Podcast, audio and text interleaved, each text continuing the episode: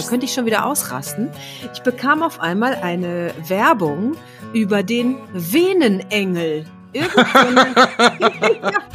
Leiden Sie äh, unter Ignoranz? Nimmt Ihre Umwelt Sie nicht wahr? Fühlen Sie sich klein und unsichtbar? Da haben wir was für Sie. Sie sind da, die Kompressionsstrümpfe.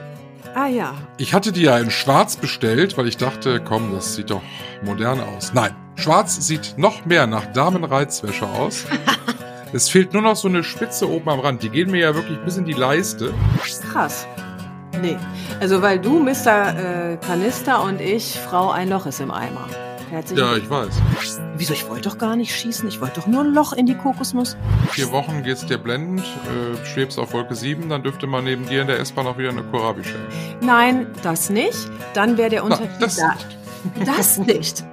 Vielleicht einen Kürbis, aber kein Kohlrabi. Verena Doubtfire.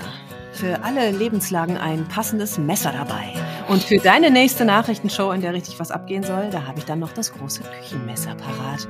Leg du zuerst auf. Jetzt musst du sagen, nein, leg du zuerst auf. Und dann sa- sag ich, nein, leg du zuerst auf. Also, leg du auf. Okay.